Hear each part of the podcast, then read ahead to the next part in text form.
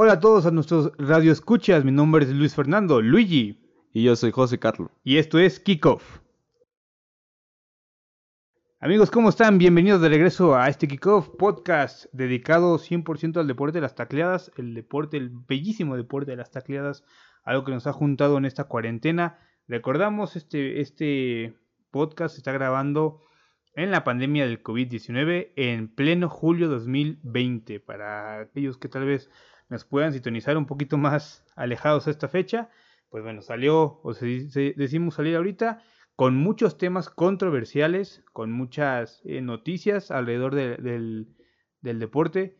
Eh, no solamente el deporte de las tacleadas, ha habido ya este, eh, acción en, en, otros, en otros rubros, tanto deportivos como artísticos, como políticos, como todo, pero pues aquí nos dedicamos a lo que está pasando tanto en México como en el mundo y principalmente en la NFL, en el fútbol americano. Entonces, eh, nosotros les habíamos ya comentado en podcast anteriormente que este era pues para ustedes, es un contenido que la gente con lo que nosotros queremos interactuar, ¿no?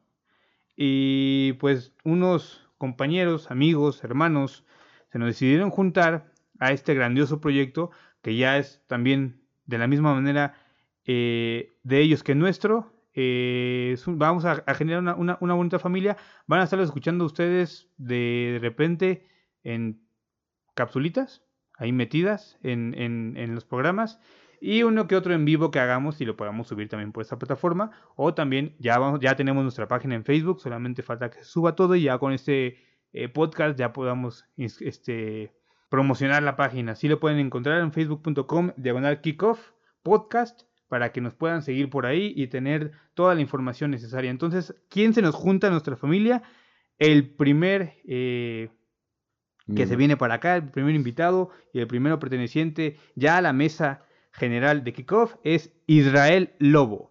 Buenos días, buenas tardes, buenas noches. Mi nombre es Israel Lobo y esta es mi primera edición aquí en Kickoff.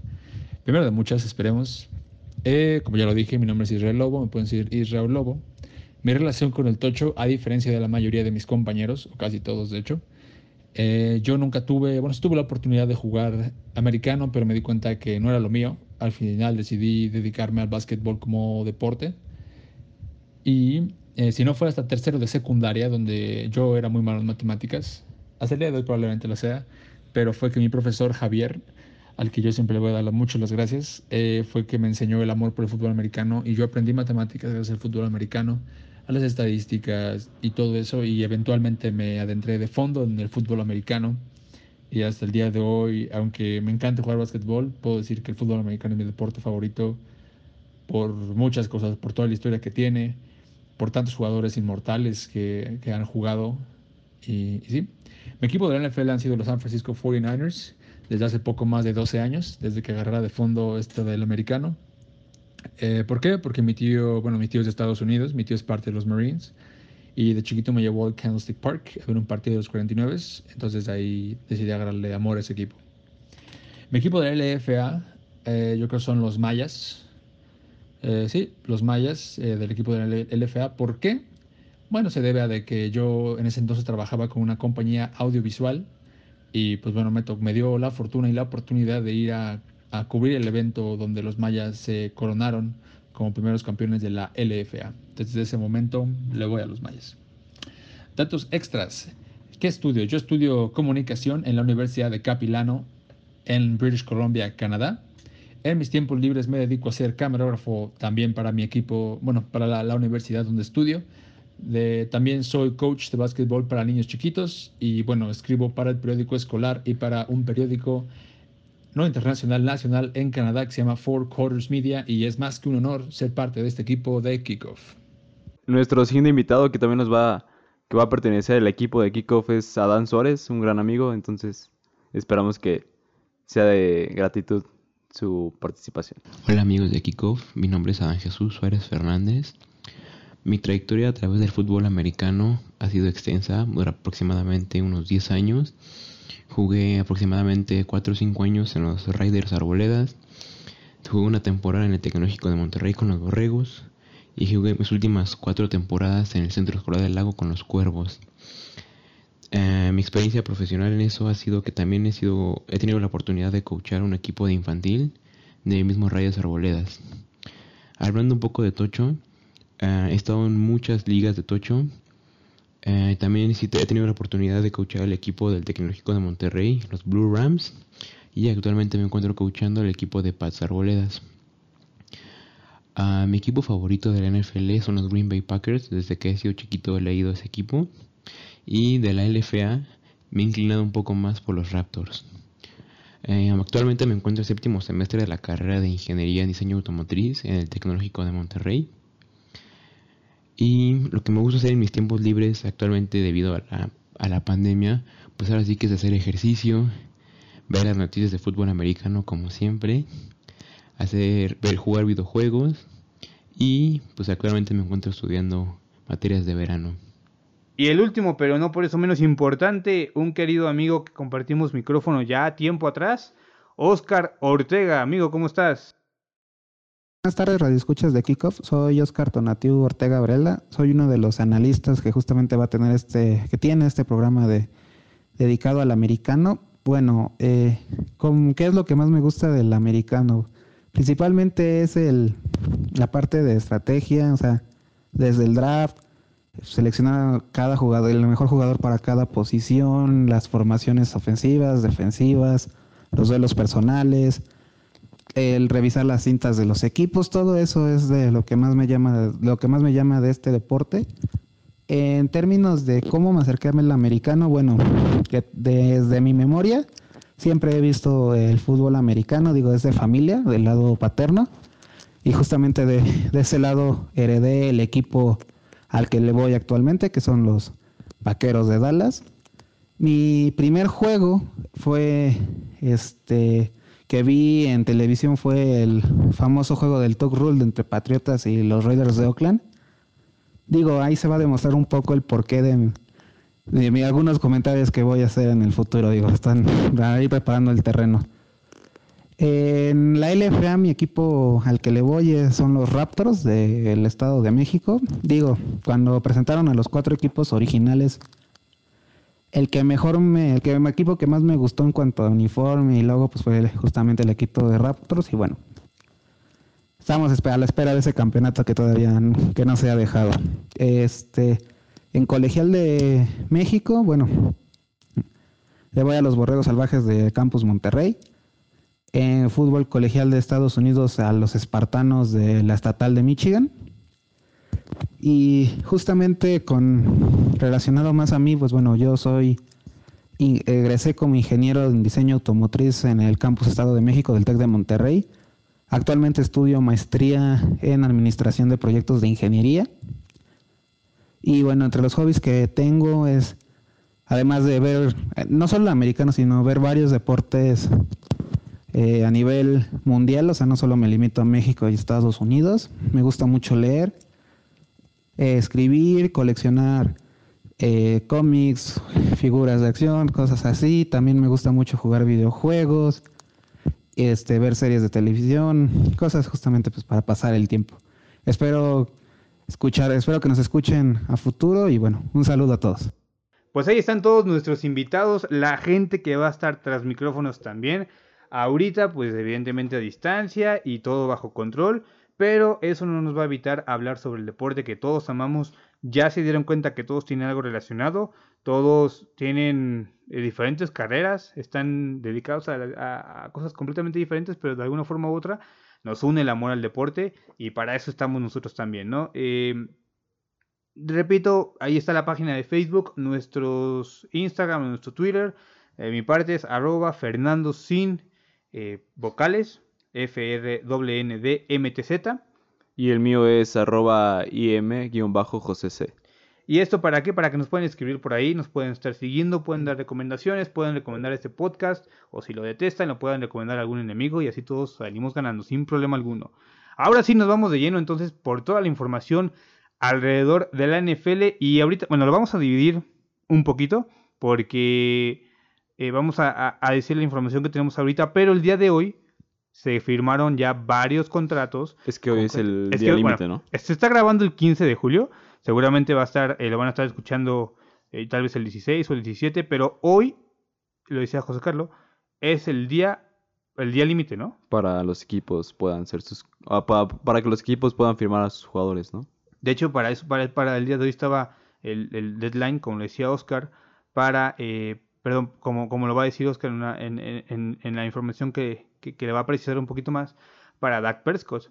Eh, a quienes firmaron o a quienes, como son las, la, la noticia más grande, pues es gente sobrenombre. De, de, de verdad que es gente de sobrenombre y que gente que necesitaba tener que volver a firmar y no sé por qué se esperaron este día, seguramente para tratar de conseguir un poquito más. Pero bueno, de entrada, eh, Derek Henry, que el corredor de los Tennessee Titans, una bestia Sí, proveniente campo. de Alabama. de Alabama, firmó eh, contrato por 40 años y creo yo que eran 50 millones de dólares con 25 garantizados. Mm, No estoy tan eh, seguro de esta, de esta de esta firma, que de la cantidad, perdón, pero sí fueron cuatro años para Derek Henry. Se lo merecía. Sí, la verdad Además, sí. se merecía más.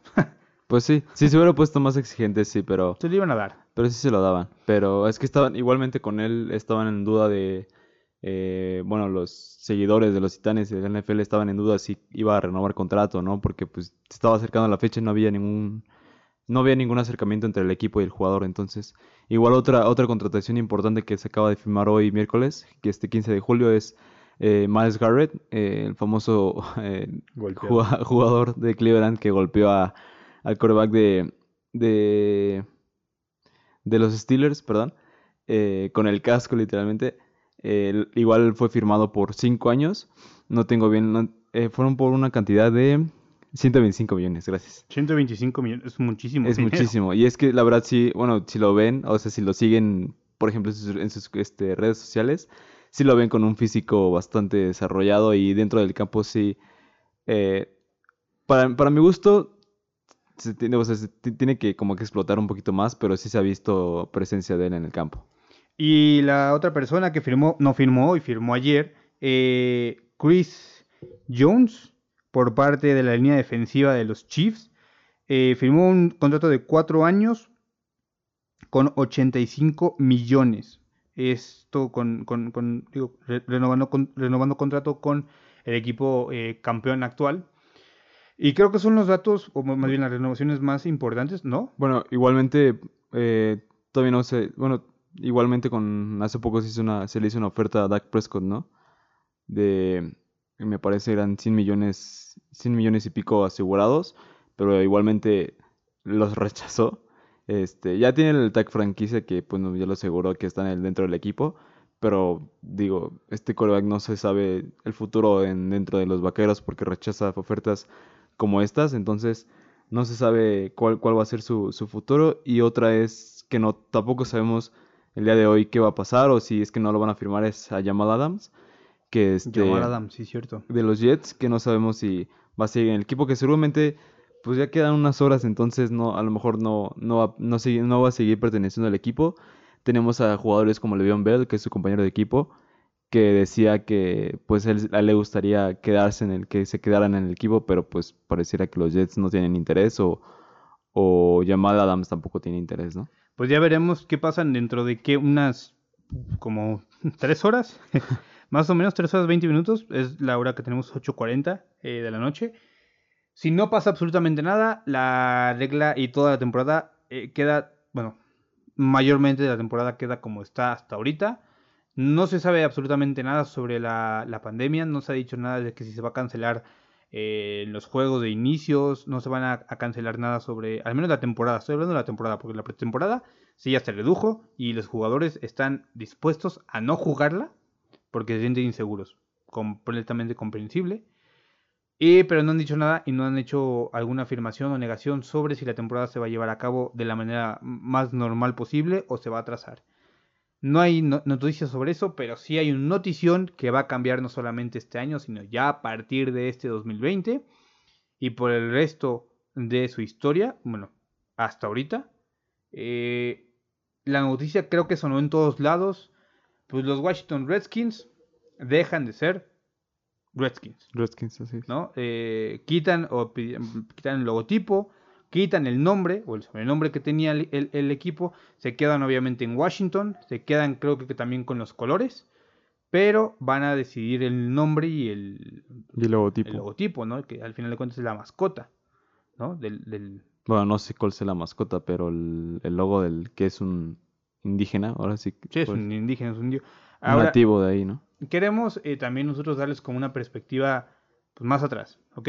Eh, Sí, porque esto no viene, o sea, esto no empezó, no, perdón, no empezó ahorita en 2020. No, no es una pelea que ya se viene, es una lucha que se viene haciendo desde hace tiempo con gente activista y más que gente activista es gente de, de las tribus de indígena, indígena de allá que se siente ofendida o se siente ofendida por este sobrenombre. Miren, vamos, voy a voy a voy a aclarar no se sabe a ciencia cierta bien cuál es el origen, o sea, de papel, cuál es la primera vez que se usó la palabra eh, piel roja, ¿no? redskin eh, se le dominaba o se le, utilizaba en los años de la colonización inglesa aquí en, esta- en Estados Unidos, aquí no, Estados Unidos, como eh, un indicativo de la gente que vivía en esos lugares.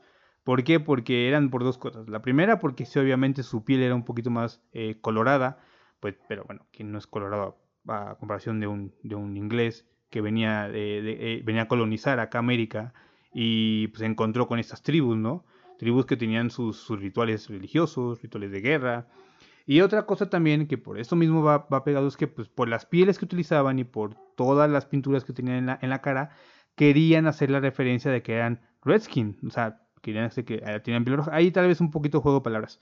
Donde sí se empieza a ver ya el cambio de redskin fue cuando en el viejo oeste empezaron a matar y a colonizar y a esclavizar a estos indios. La palabra redskin se le denominaba o se era peyorativo para el color de piel de, de este, de esta tonalidad de esa gente. No nos extraña absolutamente nada que los americanos sean, pues ahora sí que ser racistas y que quieran excluir y que estén ofendiendo. Pero la parte, eh, que digo, fuerte es que en los últimos, ¿qué te parecen? 50 años, esa palabra redskin fue utilizada como peyorativo, como insulto, y pues obviamente las tribus no les gustaba para nada. ¿A quién le va a gustar que le insulten por el color de piel? A nadie. Sí, porque literalmente dice piel roja, ¿no? Piel Es- roja, ¿no? Es Y- un, y- es un término racista, ¿no? Ajá, y era, y era, y era utilizado bien, o sea, era con buena intención, ¿no? Sí. Pero, bueno, para, para que darles un poquito de, de historia americana, que se Sí, porque nosotros, por ejemplo, no, o sea, decíamos Redskins, pero nos referimos al equipo, ¿no? No lo usamos para discriminar a los nativos de allá, por ejemplo. Pero, en- o sea, nosotros desafortunadamente no sabíamos la historia que había detrás de ella y pues los nativos de ahí se sentían ofendidos. Y- Ofendidos. Y, y es una lucha, como mencionabas, ya, ya desde pas- años pasados, desde hace como siete años o más, eh, inclusive con el, viene de ya de con el este dueño pasado que es este George Preston Marshall se llama, eh, que pues igual tuvo algunos conflictos o ya se empezaba a ver el- el- la posibilidad de cambiar el nombre del equipo, inclusive el logotipo, y este, pero pues sí es, o sea, es complicado porque eh, ahorita como esta de George Floyd, ¿no? La, la, la- Como el auge. el- Ajá, la desafortunadamente este, muerte de George Floyd fue como No, no, perdón, no la desafortunada muerte, el, as- el desafortunado asesinato. asesinato, perdón. El asesinato Este, de, de eh, George Floyd. Pues como que agudizó más este, este, estos casos y pues afortunadamente ya se llegó a, a acciones, eh, pero estas acciones vinieron también eh, con presiones de inversionistas, ¿no? Como tenemos las marcas de Nike, eh, PepsiCo, Walmart, inclusive Amazon, FedEx, que es el, dueño del, del estadio. Ajá, y podemos- por ahí también vemos al Banco de, Amé- de América, de, de allá de Estados Unidos, es un banco reconocido allá en Estados Unidos. Y, por ejemplo, Nike empezó a quitar eh, de sus tiendas ropa de los Redskins, ¿no? Porque pues no pueden seguir usando, o, o se, se unieron a esta, a esta causa y pues obviamente ya, el, afortunadamente el equipo empezó a tomar acciones sobre, sobre, sobre esto, ¿no? Entonces, este, pues sí, igualmente es que sí es un, un caso, pues para, quizá para algunos triste porque es el, como le, como que le quitan todo el, el, como la pertenencia, ¿no? Los Claro. fans, pues ahora que no, no sabes a qué equipo vas a, vas a tener o no sé el nombre al quién vas a tener. este, no sé, me imagino a, no sé, a un niño que le iba desde chiquito, ¿no? Y ahorita le cambian el nombre. Este, pues sí va a ser un golpe diferente o va a ser diferente esto, pero, por ejemplo, les menciono el, el actual dueño, Dan, Dan Snyder, en 2013, o sea, dijo algún comentario que ahorita empezó a, a otra vez a, a resaltar, que igual lo cito, sí, sí lo cito, dijo, nunca vamos a cambiar el nombre del equipo, obviamente. Eh, es así, es así de simple. Nunca puedes ponerlo en mayúsculas. O sea, Sí, está. o sea, ya sabía la cuestión del- de su nombre del equipo y todavía dice esto, o sea, como que le echa más leña al fuego, ¿no? No, le echa, le echa leña al fuego a un país que ha sufrido de racismo y que la gente, desafortunadamente extremista, pues lo toma mal. O sea, bueno, más bien no lo toma mal, lo toma como ellos lo quieren tomar, como extremismo, y los hacen menos porque son pieles rojas, ¿no? O sea, digo, mm, utilizan ese término peyorativo. Ok, ahora, de esta, de esta parte, ¿cuál es la buena y cuál es la mala? La mala, pues ya lo dijo José Carlos, pues eh, tal vez rompen un poco la identidad, ¿no? O sea, no, no es lo mismo y pregúntenle a cualquier equipo que tal vez le cambien el nombre, a una escuela, a una empresa, lo que sea.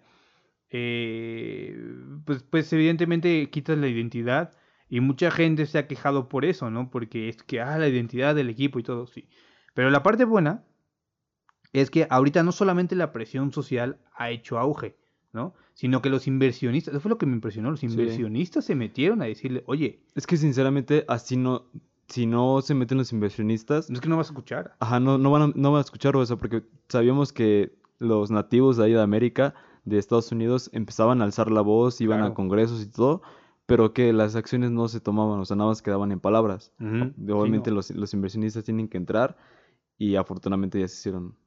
Es, es, como, es como en todos lados. Por ejemplo, eh, te voy a poner un ejemplo muy claro. Si un jugador de la NFL empieza a, ser eh, racista o fascista con, con X eh, comunidad y esa comunidad vive dentro de tu, de tu ciudad, pues obviamente va a estar afectada, la ciudad no va a estar contenta.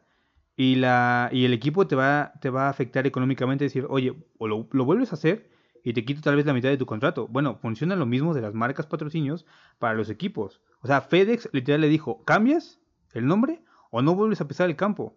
FedEx es el, es el, el dueño del campo. Dijeron, bueno, Nike dijo como, no, yo no te voy a preguntar, brother, voy a quitar toda tu marca y hasta que me des un nuevo logotipo con un nuevo nombre, no lo vuelvo a poner. Amazon seguramente dijo lo mismo. Y, o sea, y, y- y es algo tan grande y tan fuerte, pero desafortunadamente, es algo que no, no me, no me gusta del todo. O sea, ¿por qué tuvo que verse el cambio? O sea, siete años después, porque Sí, sí. o sea, siete años pasaron para que toda la gente, todos nosotros nos diéramos cuenta.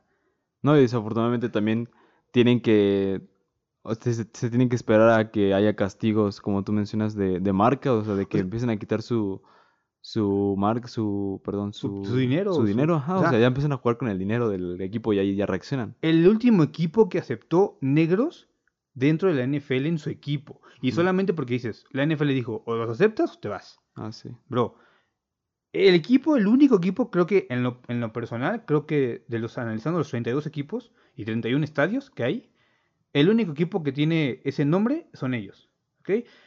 Ustedes me dirán, ah, es que los patriotas, es que los vaqueros. y- A ver, a ver, a ver. Los vaqueros no están discriminando a nadie. o sea, el equipo, la, la palabra vaqueros no está discriminando a nadie. El equipo patriotas está haciendo lo que está haciendo Estados Unidos, ser patriota. Es normal. Bueno, ahorita que lo mencionas, hay un equipo que sí puede entrar en esto que es los vikingos. Porque en pasado, en años pasados, los vikingos igual, eh, pues sí fueron racistas igualmente y, y mataron y esclavizaron a negros.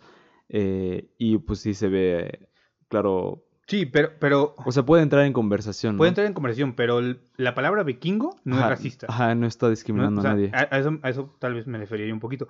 La, pero la parte que más me, me, me- me- bueno, no me, sí me, me preocupa es eh, que la gente lo tome de esta manera, de la gente como, hey, es que la identidad, nuestro nombre, sí, hay que no. proteger el nombre. No, no, no, a ver, si eres de esta, de esta persona, no quiero que me odies, no quiero que nos, nos odiemos mutuamente, pero hay que abrirnos. Antes de ser jugador, antes de ser coach, antes de ser aficionado, som- somos personas.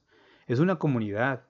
Es una comunidad que, quieras o no, vive en Estados Unidos. Y perdónenme que lo digo, pero ellos estuvieron antes.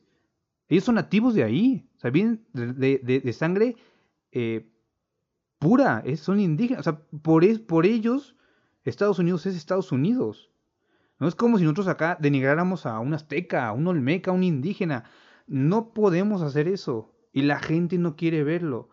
Tuvieron que venir empresas importantes a ponerle un alto a una corporación como lo era Redskin.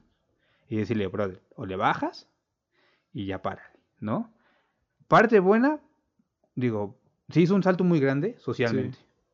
Pero Sí, la sí. parte mala va a ser, oye, nos esperamos siete años, esto no puede pasar, Sí. ¿no? Sí, bueno, yo, yo sí igual mencionaba lo de vikingos porque, no sé, a lo mejor ahí se pueden agarrar y, y decir, oye, no, pues estás, no sé, enalteciendo porque inclusive van al estadio y tocan el, el, Sí, el- cuerno de un vikingo, entonces, o sea, todos estás jugando ahí, pero no sé, o sea, eso igual lo tienen que ver, eh, Lo tienen que obviamente ver. En- ellos, porque en- nosotros no somos expertos. sí, ¿no? inclusive, inclusive nosotros podemos estar mal Sí, sí. y se refieren a otra cosa completamente diferente, Sí. pero bueno. Eso es lo que pasa a partir del lunes, ¿fue? sí, Los sí, Redskins lunes. dejan de existir. Eh, julio del 2020, lejos de la pandemia, es también el, el- el fin de los Redskins. Van a seguir, repito, en Washington. El estadio va a estar igual. Eh, ellos ya se declararon que no van a aceptar tampoco, ah, sabes, los discursos que, tienen, que siempre tienes que salir a decir, Sí, de que no vas a aceptar el racismo, van a buscar eh, cómo... Sí, que son necesarios igual. necesarios, pero aparte, obviamente tampoco son, no, tampoco le van a perder. Eh, ¿Cuántas, tú cuántas playeras crees que vendan los Redskins poniendo su nuevo logoti- logotipo? ¿Cuánto mercadotecnia Sí. le van a hacer? Van a hacerle bastante. O sea, va a ser ganar-ganar para todos, ¿eh? O sea, no va a perder creo que nadie monetariamente y creo que vas a, vas a salir ganando porque vas a respetar a los indígenas, a los indios, a las tribus que estuvieron ahí en su momento. Eso, eso ya se vería porque pues igualmente tienes que ver cómo reacciona tu, a tu afición con, ajá, sí. con de qué tan, qué tanto qué tan bien acepta, perdón, al nuevo logotipo, al nuevo nombre y obviamente pues es que yo, yo por eso igual mencionaba al- el chavo que o el señor que viene De eh, chiquito, ¿no? desde chiquito, obviamente le cambias esto y obviamente les va a sentir, por, no sé si raro, enojado obviamente y, y, y el nuevo logo pues le va a costar trabajo e inclusive, no sé, ir al estadio o algo así o no sé eh, pues va a ser muy difícil. Inclusive, pues vemos mucha afición de ellos que igual les va a costar mucho trabajo. Entonces, Claro. igualmente esto lo habíamos visto en 1997 con un equipo de NBA eh, en Washington, igualmente que se llamaban Bullets, eh, traducido al español que signi- significa balas. Pues obviamente, pues hay algo, pues no es como que congruente, ¿no? O sea, vas a algo deportivo, pero vas a un equipo que se llama balas, ¿no? O sea, como entonces, pues había algo este, incongruente ahí y lo cambiaron. eh, afortunadamente, a, a- ahorita actualmente se llaman Wizards, eh, que son magos. Y pues está bien, ¿no? Es Está el bien, chiste no, que... está bien. Igualmente, pues aquí, pues aquí era algo racista, pues obviamente tenían que tomar cartas. Lo malo es esto que tiene que venir gente importante hasta que... para que se tome acción y no sé, hasta jugar con su dinero de, de Washington, pero pues... Pero miren, lo importante es, lo que, lo que yo también agradezco es que no se va a eliminar el equipo. O sea, el equipo va a seguir estando ahí, la Ah, no, sí, división va a estar ahí. No, eh, eliminar un equipo para el NFL No, es- sería, son es una pérdida enorme. Y lo, lo- lo más importante es que el, el juego sigue estando donde está. Es el juego. O sea, no importa con el nombre que tú juegues. Eh, y más si lo cambias para ser racista, para, para, para ser menos racista o para quitar el racismo. Porque ese es el juego realmente, ¿no? Ese es el juego, es, la, como digo, es la esencia del juego, ¿no? Hemos, hemos visto, digamos, como para cerrar este tema, porque con este tema nos podemos extender muchísimo, es un tema que se tiene que discutir muchísimo, pero eso es la, la NFL, es inclusión. Hemos tenido eh, jugadores, obviamente negros, blancos, mexicanos, hawaianos, ingleses, irlandeses, hemos tenido de, de todas las edades, aquí sí de todas las edades, porque no van a, eh, este, se me acaba de olvidar su nombre, pero el pateador de 40 años que todavía seguía en la NFL, y un chavo que viene, a- eh, ni siquiera se ha graduado de la universidad y está pensando. Este, ah, sí, perdón, sí, sí, sí. Vinatieri. Vinatieri, y pues cualquier novato que se está graduando de la universidad y está firmando un contrato de 4 millones. Entonces, eso es la NFL, es diversidad, y la NFL está puesta para todo mundo. Mamás, papás, eh, eh, mujeres, hombres, eh, no binarios, no me importa qué caramba seas tú, te puedes identificar con la NFL y creo que eso es lo importante. Entonces, punto, cerramos como el caso, es un caso que va a tener que discutir muchísimo, pero nosotros vamos a discutir de otra cosa. ¿Por qué? Porque todavía hay mucho que ver frente a la temporada 2020 y elegimos el tema de pues, los futuros de los corebacks ahorita en el 2020 y en el 2021. Hay muchos corebacks que cambiaron equipo y o renovaron contrato o la temporada pasada dieron mucho de qué hablar y van a ser el futuro de la NFL. Patrick Mahomes ya lo habíamos comentado. Ya habíamos dicho su firma y ya habíamos dicho cuáles las buenas, cuáles las malas. ¿Ok? Lobo nos trae el análisis completo, un análisis bastante extenso del futuro de Cam Newton. Hola de nuevo, soy Israel Lobo y si es que has estado viviendo debajo de una roca por los últimos días, seguramente te perdiste la noticia del momento en la NFL eh, hablando de agentes libres. El ex quarterback de Carolina, Cam Newton, conocido también como Super Cam, ha pasado a ser parte de los Patriotas de Nueva Inglaterra en un contrato de únicamente 1.05 millones de dólares por un, y con solamente 550 mil garantizados. Ahora este contrato sonará mucho para todos, pero hablando de veteranos en la NFL y de un jugador que no solamente fue la selección número uno en el, en el draft de 2011, sino que también tuvo un récord de 15-1 en el 2015 que lo hizo ganador del MVP de la temporada regular, que hasta llegó al Super Tazón 50, lamentablemente perdiéndolo contra los Broncos de Denver. Pero sí, esto, este contrato de un millón de dólares no es para nada lo que debería tener Cam Newton en sus manos. Sin embargo, es lo que ha ganado, ya que por los, desde el 2016 hasta el 2019 se le ha pasado en lista de lesionados o solamente jugando poco más de cinco partidos por temporada con las Panteras de Carolina. Ahora, ¿qué significa este, este contrato no solamente para los Patriotas, sino para las Panteras? Las Panteras significa que ya se van a sentar únicamente en su corredor. Christian McCaffrey van a estar en busca de un nuevo quarterback. Dudo mucho que se queden con el quarterback que tienen en estos momentos. Eh, ¿Qué pasa con el equipo de Patriotas? Pues bueno, ellos perdieron en, a Tom Brady en la agencia libre, perdiéndolo contra los Bucaneros de Tampa Bay. Eh, jugada que, movimiento que ya se veía venir desde hace un par de meses con Tom Brady no estando conforme con la ofensiva o es más queriendo demostrarle a todo el mundo que puede, que puede y sin Bill Belichick. Ahora, para, las Patriotas de Nueva, para los Patriotas de Nueva Inglaterra, eh, esto significa demasiado. Nunca en la historia de la NFL un equipo había perdido a un MVP de temporada regular en la agencia libre y había contratado a otro en la agencia libre, en este caso Cam Newton, y mucho menos por la cantidad de dinero por la que lo están trayendo. Esta cantidad de dinero es más que nada, como lo dice Cam Newton en sus propias palabras, es por el respeto. ¿Qué pasa? Si Cam Newton tiene una muy buena temporada y muy buena temporada diciendo llegando a la postemporada o ganando, o ganando jugador de regreso del año de la NFL, eso sería más que una muy buena temporada y lo haría acreedor para otro contrato, si no es con Nueva Inglaterra, con otro equipo. Va a ser muy interesante ver a este Cam Newton en esta ofensiva de Nueva Inglaterra. Va a ser interesante cómo Bill Belichick, este, este coach fantástico, genial, probablemente el mejor coach de todos los tiempos, ganando seis años de Supertazón como entrenador en jefe para el equipo de los Patriotas de Nueva Inglaterra. Si logra hacer algo bien con este jugador Cam Newton, eh, ya sea jugándolo en la Wildcat, en la Wildcat, inclusive viendo jugadas play action como se le veía a Colin Kaepernick con los 49 de San Francisco hace un par de años, va a ser fenomenal. Yo que espero de esta transacción, yo espero en las Panteras de Carolina, nada. Honestamente creo que los Patriotas fueron los que ganaron obviamente con esta transacción. Eh, los, los, Panteras perdieron a Cam Newton un MVP, pero ganaron el hecho de ya enfocarse únicamente en Christian McCaffrey y armarle un buen equipo a este corredor que quedó casi cuarto lugar en la carrera del MVP la temporada pasada, perdiendo contra Lamar Jackson. Y los, los Patriotas de Inglaterra ganan un jugador clave para esa temporada, que si es que sirve Cam Newton en esta ofensiva de Bill Belichick, los Patriotas no van para abajo, sino es que van para arriba.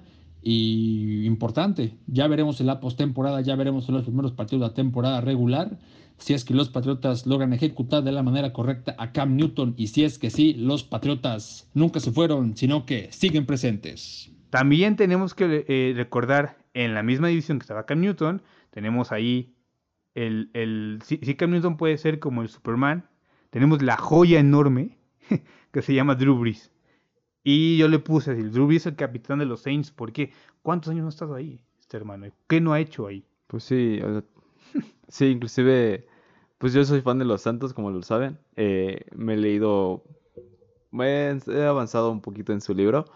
Y la verdad, pues sí, como dices, ha hecho, pues ahora sí que llevar a- al equipo de los Santos de, de Nueva Orleans, ¿no? A la ciudad, representarla y llevarla a un campeonato después de ese desastroso eh, Katrina que sufrió eh, la, ciudad de Nueva Orleans.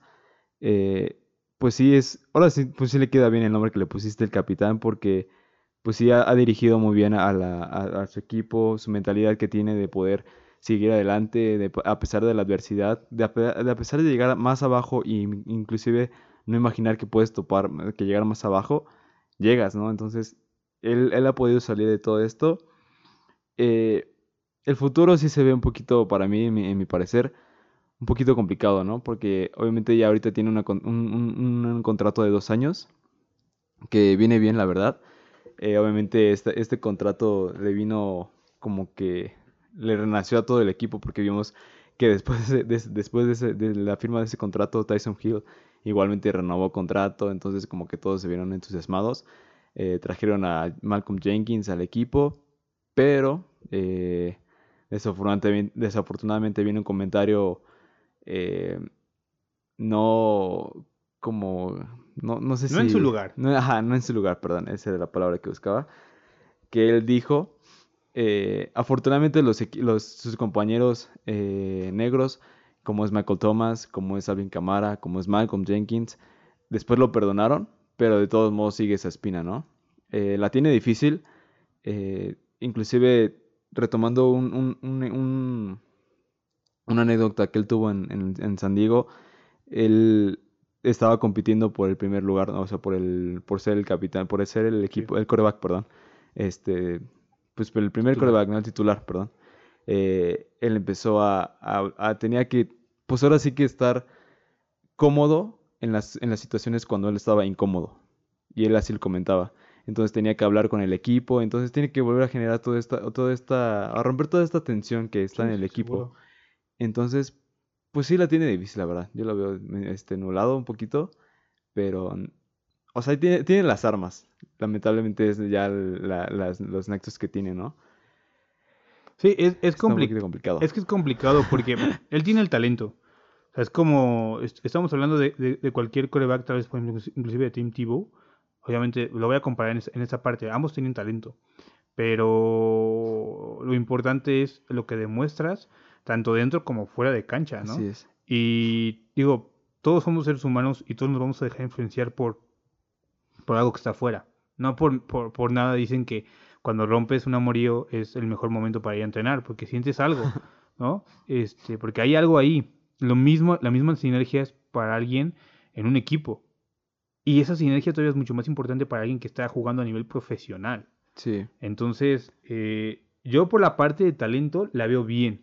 Sí, es- Tiene, bueno, tiene, tiene la parte de talento. inclusive, ajá, inclusive, de, o sea, ya hablando de- dentro del campo, es algo, igualmente ya, ya se le empieza a ver los años, ¿no? El cansancio. Eh, esa lesión que tuvo el año pasado en, en el dedo, eh, pues le vino, yo, yo pienso que le vino hasta bien, porque, no sé, tuvo un comienzo un poquito difícil con Houston.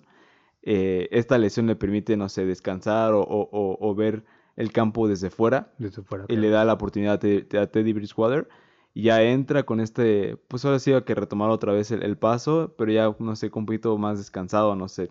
La- es que digo, la edad ya le empieza a pesar, obviamente. Claro. Ya después vemos como en las segundas mitades empieza a bajar el ritmo, la ofensiva empieza a bajar el ritmo, inclusive porque pues él está al mando, obviamente, pero sí, obviamente el talento lo tiene, eh, la- el- pero es la edad que empieza a tener. Pues eh, coméntenos qué, qué es lo que piensan al respecto.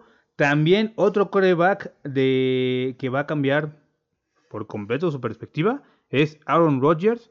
Y para eso, pues qué mejor que un fan de los, de los Packers, nuestro querido compañero Adán. El fin de la era de Aaron Rodgers ha terminado. Como bien sabemos, el famoso quarterback de los empacadores Aaron Rodgers el año pasado firmó un contrato multimillonario que hasta ese entonces era el más grande en toda la historia del NFL, por aproximadamente 134 millones de dólares por 4 años, lo que mantiene a Rodgers en los empacadores hasta 2023. Pero, hay, pero algo pasó en el draft. ¿Qué pasó? Algo fue muy evidente el año pasado en la final de conferencia contra los San Francisco 49ers y fue la necesidad de receptores, de linieros defensivos y de algunos linebackers. ¿Por qué? Porque literalmente fuimos aplastados, demolidos por el ataque terrestre de los 49ers. Ni siquiera tuvieron que lanzar el balón. Muchas especulaciones se tenían y esperanzas sobre un muy buen draft de la NFL por parte de los empacadores. En lo personal, a primera instancia no me gustó nada el draft de este año. Siento que no cubrimos en absoluto las necesidades, pero vamos a ver qué pasó en la primera ronda. En la primera ronda de los empacadores con la selección número 26 global, los empacadores seleccionaron al quarterback de la Universidad de Utah, Jordan Love, un joven de 21 años de edad con un peso de 219 libras. Vamos, es un quarterback bastante alto, la verdad. Pero ¿qué pasó? Yo no estoy feliz con esta selección, ¿por qué? Porque apenas el año pasado, como ya mencioné, hicieron el contrato, rehicieron el contrato de Aaron Rodgers por cuatro años. Lo que mínimo creo yo que Rodgers puede estar bien otros dos años. Por lo que siento que un quarterback todavía no era tan necesario. Pero vamos, las cabezas de los empacadores ya están pensando en un futuro y obviamente en, en su predecesor de Rodgers. Pero vamos a ver un poco sobre Jordan Love. He visto muchos de sus videos en YouTube y análisis que han hecho otras personas y he visto que es un quarterback, vamos a decir que es bueno. No tiene números impresionantes como la primera selección global como Joe Burrow o como Tua Baloa, pero tiene buenos números. Es el, es el número 2 en la historia de su escuela en yardas aéreas con 8600. Y también tiene récord de pases de 60 y tiene un porcentaje de, de completos, pases completos de 61.2%. Como digo, no son números extraordinarios, pero son números buenos. Ahora, ¿qué es lo que yo he visto en sus videos? Es un coreback que tiene gran talento con el brazo. Me recuerda a un joven, mismo Aaron Rodgers o incluso un mismo Brett Favre. Hay que recordar que el mismo Aaron Rodgers vivió esto con el, con el famoso Brett Favre, ya que fue seleccionado también incluso cuando mismo Favre tenía 35 años de edad y Rodgers estuvo tras de él en la banca aproximadamente 5 temporadas, hasta que Brett Favre supuestamente se retiró. Ahora, viendo otros tipos de análisis, les han hecho la pregunta, ¿qué esperamos de Jordan Love? Bueno, yo lo que espero de Jordan Love es poder ver una pretemporada, si no perfecta, al menos buena. Vamos, tiene que ocupar el lugar de Aaron Rodgers en los próximos par de años y también e incluso he visto que dicen que se podrá utilizar como el conocido Tyson Hill, el número 7 de los Santos de Nueva Orleans, quienes lo utilizan como coreback, como receptor, como corredor. sinceramente no creo que tenga Jordan Love los, atributos físicos para cumplir un papel así, pero me gustaría verlo en el campo al mismo tiempo con Rodgers o incluso en jugadas de option o de truco, que pues ya, ya se lo dejaremos a la imaginación de Matt LaFleur. Lo que sí tenemos claro es que el futuro de los empacadores ya, ya llegó a Green Bay.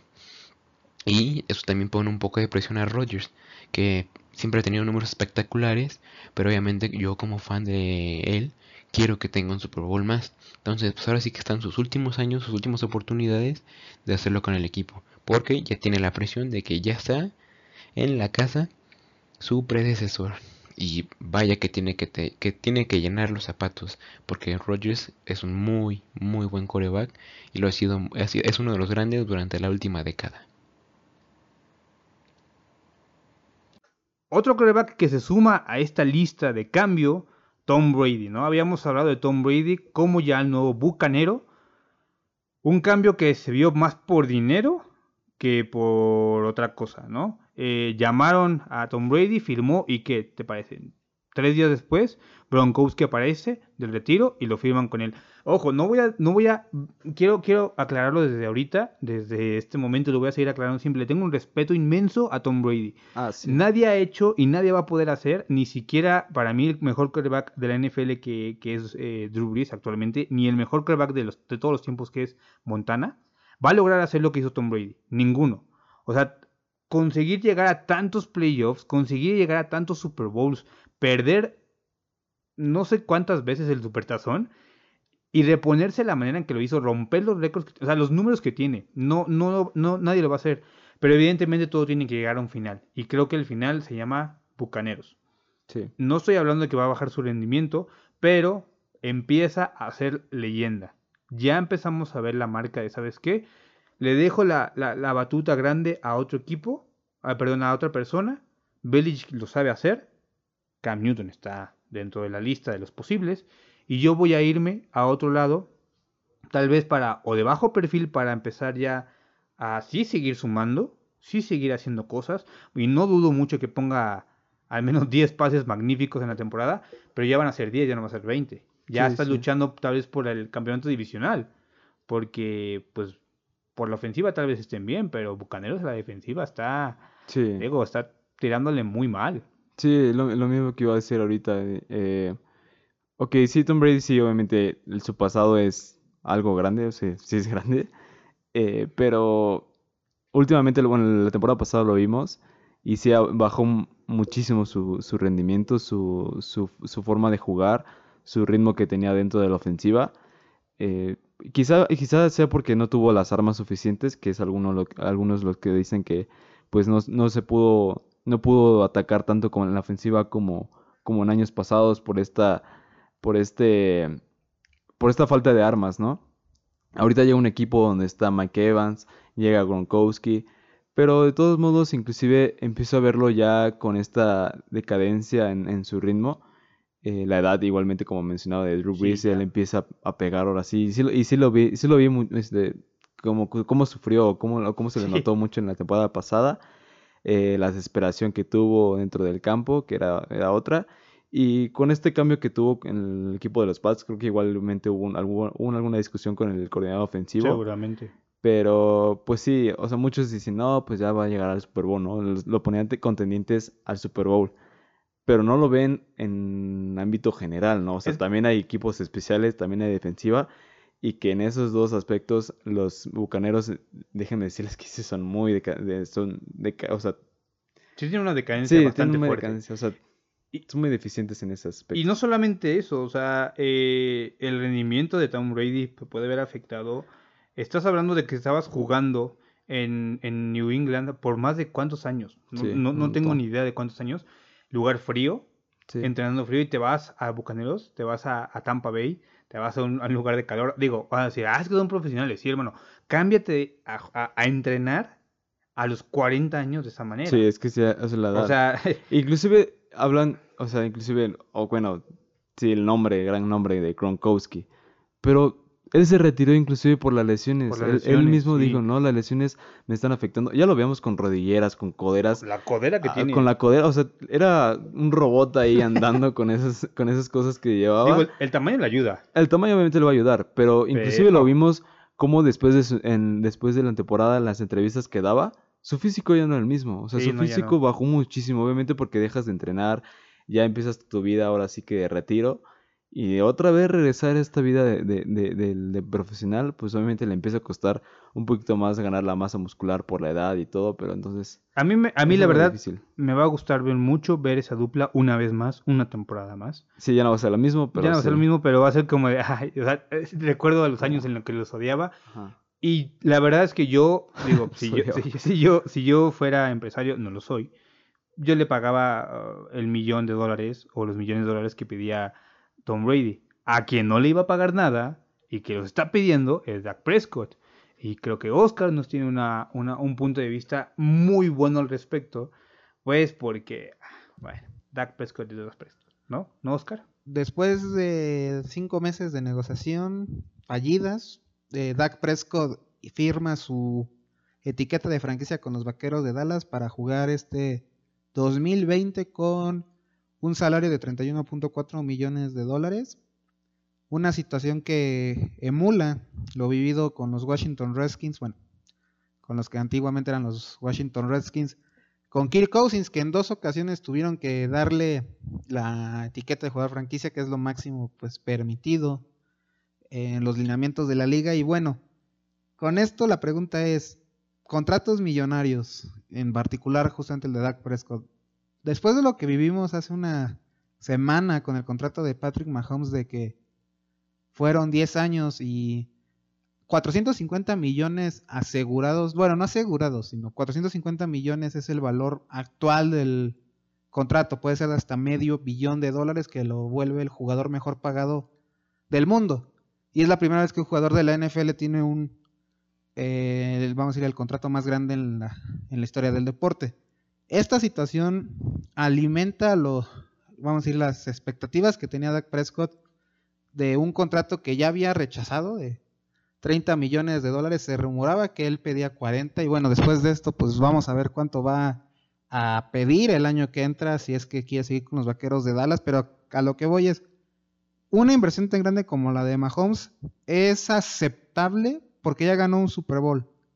En el caso de Dak Prescott estaba pidiendo ser el mejor pagado de la liga cuando su mayor mérito era a nivel de cancha el ser el eh, ganar un juego de comodines, dos veces ha sido campeón divisional.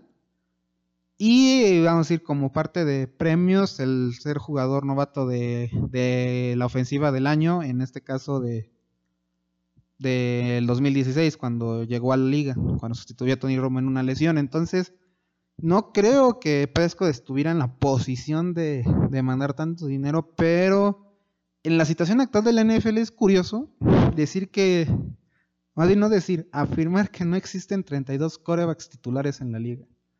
O sea, no estoy diciendo que, que haya, o sea, que inclusive los que son corebacks, reemplazos y eso no merezcan estar en la liga. Pero no podemos afirmar que cada coreback que es el titular en su respectivo equipo pueda pedir el dinero o tenga las credenciales para, eh, para poder decir que es un coreback titular. Digo, estamos viendo la situación con... Bueno, lo vivimos con Josh Allen, el, digo, Josh Rosen el año pasado con Cardenales, de que lo cambian a Delfines. En Delfines no puede vencer a Ryan Fitzpatrick, lo hemos estado viendo con Ryan Tannehill, de que llegó como sustituto a Titanes, reemplazó a Mariota, acaba ya de recibir también un contrato millonario, pero esa, digamos, esa situación de inestabilidad de los corebacks nos hace ver que casi todos los equipos, bueno, no casi todos, pero sí varios equipos de la NFL en la posición de más importante a la ofensiva que es el coreback, no se tiene este control de decir, este va a ser mi jugador para el futuro. Entonces, y aún así se paga una cantidad enorme de contratos gracias a que, bueno, justamente los corebacks que sí tienen sus credenciales han estado pidiendo más dinero. Entonces vamos a decir que al final de cuentas la posición se va apreciando económicamente más. Y por eso es que vemos jugadores que si bien no tienen mucha experiencia, o más bien no tienen muchos logros a su favor, están recibiendo una cantidad abismal de dinero e inclusive llegan a pedir ser el mejor pagado, como ya ha sido la situación de Matt Ryan en su momento. Aquí la pregunta es, ¿vale la pena invertir mucho dinero en un coreback? Históricamente la respuesta dice no, o al menos no dar un contrato tan grande. Digo, vimos con Joe Flaco que después de ganar el Super Bowl recibió una extensión de contrato. No la terminó, o sea, al final de cuentas fue mandado a Denver, o sea, inclusive fue banqueado por Lamar Jackson. Eh, en el caso de Mahomes, pues vamos a ver, digo, todos los cuatro corebacks anteriores que han tenido un contrato de 10 años no lo terminaron. Entonces, con todos estos antecedentes y la situación de Dak Prescott, que también va a tener de Sean Watson el año que entra, va a ser una gran incógnita. O sea, no creo que podamos decir que sí o no se merezcan esa cantidad de dinero, pero yo creo que se empieza a, ver que más que un equipo ya son los jugadores, que el jugador ve por sí mismo, ve por una cantidad de dinero enorme y pues a ver cómo, cómo cambia esto la liga, porque puede ser que si un equipo tiene un coreback decente y este acepta un pago bajo, puede ser el equipo con mejores armas en el futuro. Y alguien que seguramente va a pedir un contrato bastante fuerte y si no ya lo está negociando, Lamar Jackson. Es el futuro, creo que, de los corebacks, para bien o para mal. Es, uno, es creo que es la figura que, las, que los equipos van a empezar a buscar actualmente. Estábamos con las figuras de Colin Kaepernick, que fue un fracaso. ¿ok? Eh, estamos eh, viendo la figura de Russell Wilson, Micha y Micha, y las hace bastante bien. Estás viendo la figura de Tyson, no, Tyson Hill, de, los Santos. Estamos viendo las figuras también como el, el ex coreback de los Bucaneros. Este ah, Winston. Pero Lamar Jackson llegó a romper paradigmas. El tipo tira bien, pero corre. O sea, es. es no, hombre, es. es, es, es- es- creo que estás viendo perfectamente a un atleta muy bien hecho. Él podría ser eh, corredor de 100 metros, podría ser corredor de 400, ballista y podría ser lanzador de, de jabalina sin problema. Tiene todo el talento y creo que va a ser el talento que a partir de este momento van a empezar a buscar en la NFL y la NCAA sabe desarrollar ese tipo de talentos. ¿Es el futuro de los Ravens? Sí. No sabemos por cuánto futuro, no sabemos si le va a funcionar la apuesta, pero es el futuro. Sí, este, cobre- este coreback proveniente de Louisville, eh, pues sí es, lo muy, pensaban considerarlo como para receptor, me parecía. Él dijo, no, saben que yo voy para coreback y nada más para coreback. Eh, tenemos, como ya mencionabas, en la historia eh, bastantes corebacks como este tipo, que son corredores corebacks, como está RG3, como está Colin Kaepernick, Ah, G3. como, como, como Mariota igualmente, como Patrick Mahomes, por ejemplo, más o menos, como Cam, más o menos, como Cam Newton, por ejemplo, más o menos igual, que a él, a él igualmente le dijeron, ¿sabes qué? Quédate en la bolsa, quédate en la bolsa, y su sistema ofensivo fue adaptado para quedarse en la, en- en la bolsa. Esos corebacks que antes mencioné terminaron su carrera lamentablemente por lesiones. O están terminando O están sus- terminando ajá, por lesiones. Eh, o cambiaron, como ya mencionaba de Cam Newton, cambiaron su sistema ofensivo a un, a un coreback que esté dentro de la bolsa. No sé si con este coreback pueda romperse ese paradigma, o pueda romperse este sistema ofensivo para que el coreback se pueda mantener sano.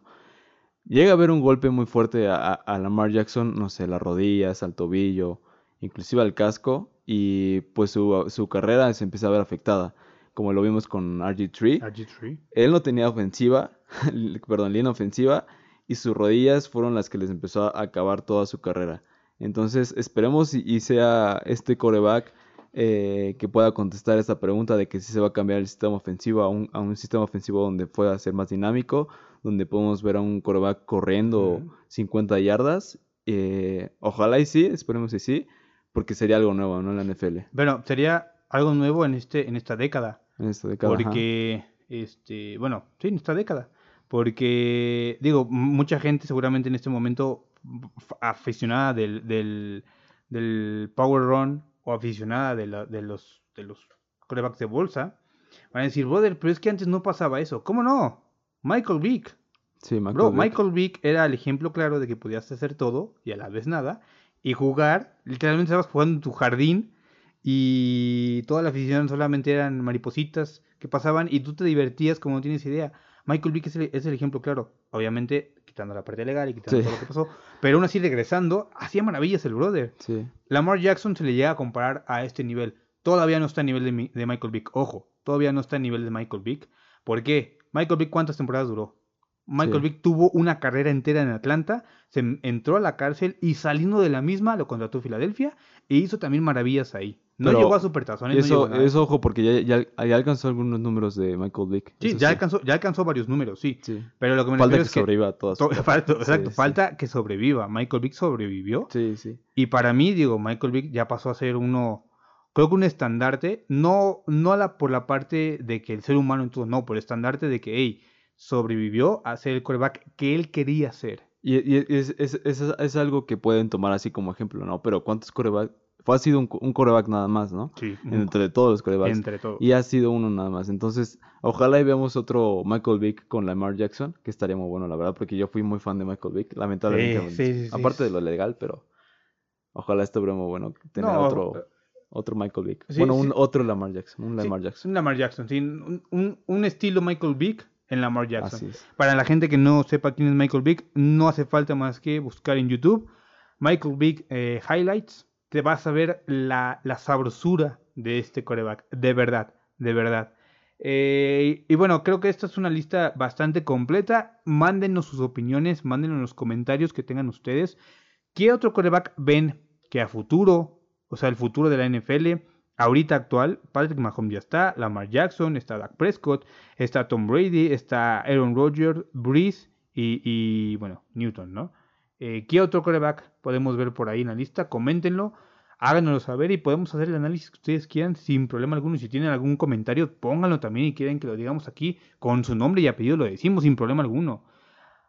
¿Por qué lo decimos esto? Pues porque nosotros también estamos aquí para enseñar. ¿Ok? No solamente para, para poder criticar o para poder opinar, sino para poder enseñar. Este. Ah, perdón, antes, antes de pasar al enseñe nuestro, tenemos noticia de, bueno, no de último momento, pero sí de últimos momentos. Ay, ¿cómo les digo esto? ¿Cómo les decimos esto, compañeros? Em, pues lo vamos a decir así. México no va a tener temporada de americano en el 2020. En ¿Y esto Liga qué Mayor. es? En Liga Pues Mayor. Liga Mayor. No, pues, Liga Mayor es la, es la temporada que venía ahorita. La LFA empieza en enero, No, febrero. Este, pues Liga Mayor no hay temporada, señores. Acaban de dictar que, pues por, por, por esto del COVID y por todas las afectaciones que puede tener al respecto, porque real no sabemos cuándo se va a acabar. No sabemos. Es decir, las escuelas están en duda de cómo van a regresar. Las universidades están en duda, las preparatorias, pues evidentemente llevar un equipo de fútbol americano es riesgoso. eh, Sí, y es lo que, lo que comentábamos el capítulo pasado, ¿no? O sea, si, ok, si vas a dejar un equipo, un, un deporte que siga practicando, que siga jugando, pues los demás deportes que van a estar, no O sea, también- sí, o sea, claro. Igual yo hubiera puesto eh, mi grito en el cielo para poder regresar a entrenar, inclusive a, a jugar, pero pues sí se veía venir, la verdad. Has- eh, han sido rumores, no han, no han hecho la, la carta oficial ya de que esté cancelada, pero sí hace poco se reunieron todos los equipos del, de, no creo que me parece de Premier o, o de, de Conadey, perdón, O de ONEFA. este, o de ONEFA. Pero sí, un equipo nada más fue el que se opuso a la cancelación de la Liga Mayor. No dicen qué equipo, obviamente. Pero pues sí, los demás obviamente se oponen, obviamente, para no poner riesgo en- a sus jugadores, ¿no? Hace- hacen bien. Sí, la verdad sí, o sea, y sí, como dices, no, no sabemos ni cómo van a regresar las escuelas, e inclusive menos vamos a saber cómo van a regresar los equipos, ¿no? Es, es complicado, ojo. eh, mucha gente va a tomar muy mal a esto y mucha gente va a criticar, como hemos criticado muchas decisiones, pero esta decisión hay que entenderla. Es algo nuevo, o sea, la pandemia, esta pandemia no había surgido anteriormente, no habíamos pasado por una pandemia que nos teníamos que encerrar. ¿Cuántos días llevamos encerrados? Más de 100 días seguramente. ¿Quién sabe? Y la economía está diferente, el- todos los negocios deportivos se han manejado de- de manera diferente. Hemos visto las reaperturas paulatinas de todas las ligas internacionales. No era para menos que una liga nacional de, de- de- de colegial, de universidad, hiciera esto. Entonces, hay que tener mucha paciencia, demasiada. Se tomó esta decisión, hay que pensar primero por los chavos por la gente que está abajo en el campo, que está arriesgando su salud. Si ya es por sí arriesgado su salud, ¿no? Rodillas, tobillos, cerebro, su integridad física también estaba en riesgo. Y ahora le sumas eh, pues, el virus, que, que inclusive ya, ya, ya lleva bastantes muertes desafortunadas dentro del territorio mexicano. Pues solamente eso. Nos vamos a tener que esperar un año más para poder ver y a ver si se da el conjunto Nefa con Adeip, pero pues no hay, no hay temporada.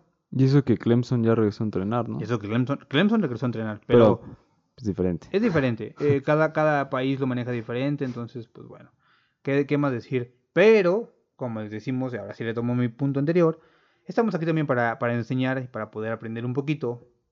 Y qué mejor que, pues tal vez no ensayar de la forma en que se tenga que ensayar, tal vez no practicar de la forma en que se tenga que practicar, pero para los, para las, lo- los que tengan eh, o los que quieran regresar a, a jugar tocho cuando la pandemia diga puedan jugar tocho y el primer domingo salgamos a jugar siete partidos seguidos. ¿Cómo quitar una bandera en Tocho Flag? ¿Cómo hacerle? Porque he visto videos no solamente de la gente novata, o sea, de profesionales, de gente que se dedica a esto, que llega a quitar una bandera y no sabe ni cómo. Y prefiere taclear, prefiere cometer falta, cometer foul y cometer este holding. Todo antes de quitar la bandera. Entonces, a ver, fundamentos de acá de nuestro coordinador defensivo de cómo quitar una bandera en Touch Flag. Bueno, primeramente, como decías, el holding es cuando Ah, bueno, sí, perdón. eh, en el touch flag eh, no es igual que el, que el, obviamente, que el americano. El holding es cuando agarras, no sé, la playera o el short y no agarras la, la bandera en sí y no la quitas, obviamente. más le jalas el short, ¿no? Aquí, ahí nada más se le verían los calzones. Pero así para quitar una bandera debe ser de cómo, cómo vas a atacar o cómo viene el ofensivo, ¿no? Si viene de frente a ti, pues tú nada más tienes que plantarte. Plantarte me refiero a es eh, literalmente pararte dos enfrente de él, poner, ajá, tu- poner tus dos pies, eh, tu base abierta a la altura de tus hombros, abrir los brazos para ahora sí que mm, como que mostrar que tienes eh, todo lo todo lo que abarcas del campo y él vea que pues tienes como que parte del campo dominado y él vaya a empezar a frenar. Ya que, ya que empieza a frenar es, es ganancia para ti para que no, porque no empieza a, ganar, a yardas, perdón. Ya en eso tú no te tienes que desesperar y no lo tienes que atacar. Porque en un ataque que, te ha- que tú lo hagas, él va, él va a tomar el otro camino y se va, se va a ir. Entonces él va a empezar a hacer fintas y cosas por el estilo. Y tú siempre plantado, bien de su cadera, porque es el, ahora sí que el motor de todo su movimiento que está haciendo. Eh, él, se va, él va a mover los pies, va va a mover su torso, pero tú con que le vas la cadera, eh, la vas a armar. Entonces no te me desesperes, te vas a plantar enfrente de él y ya. Si por ejemplo viene corriendo hacia, hacia su lado derecho como en una sweep, que en este caso es como, eh, no sé cómo explicar una Una sweep. resbalada. Una resbalada, Por el lado una... derecho que le avientan el balón y sale corriendo de lo más extremo. Ajá, al más hacia esta la banda, pues obviamente igual tú tienes que ir con los hombros paralelos a él, viéndole la cadera, e igualmente esperar a que no te haga un corte por adentro. Si te hace un corte por adentro, pues si tú eres un linebacker, pues a lo mejor sí te puede ayudar porque vienen los demás, tus demás compañeros, pero no te tiene que ganar. O sea, tú tienes que ir a, a obligarlos a que se vaya hacia la banda y ya tú en la banda te lo vas a encontrar y vas a quitar la bandera. Obviamente la práctica hacia la quitar la bandera, pues es, ahora sí que tienes que practicarlo con alguien, porque no es Sí. de que muy fácil de que vayas y se la quitas y ya, porque él tiene, también tiene la opción de mover la cadera y cosas así, entonces sí se vuelve a veces complicado, luego si te empiezas a, a doblar los dedos en quita- intentándole quitar la bandera, pero pues así es más o menos eh, como que a, a rasgos generales Sí. cómo quitar una bandera. Igualmente, lo que me pasaba a mí de chiquito, una, anécdota personal, es que no estiraba bien los brazos. Eh, estaba a punto de quitar la bandera, pero me quedaba con los brazos eh, este, cortos y no los estiraba por completo. Entonces, cuando vayan a quitar una bandera, vayan decididos, vayan decididos. Y literalmente estiren bien los brazos, ataquen bien con las manos, con las manos bien abiertas para poder, que- para poder quitar bien la cinta. Así es. Y digo, la, la parte, obviamente esto es una parte general, Sí. porque hay muchas más especificaciones por micrófono y por voz no pueden quedar muy claras. Así es. ¿Qué les recomendamos también? Con lo que dijo acá nuestro coordinador defensivo, busquen eh, partidos, vean a los profesionales y busquen también las técnicas de cómo quitar la bandera.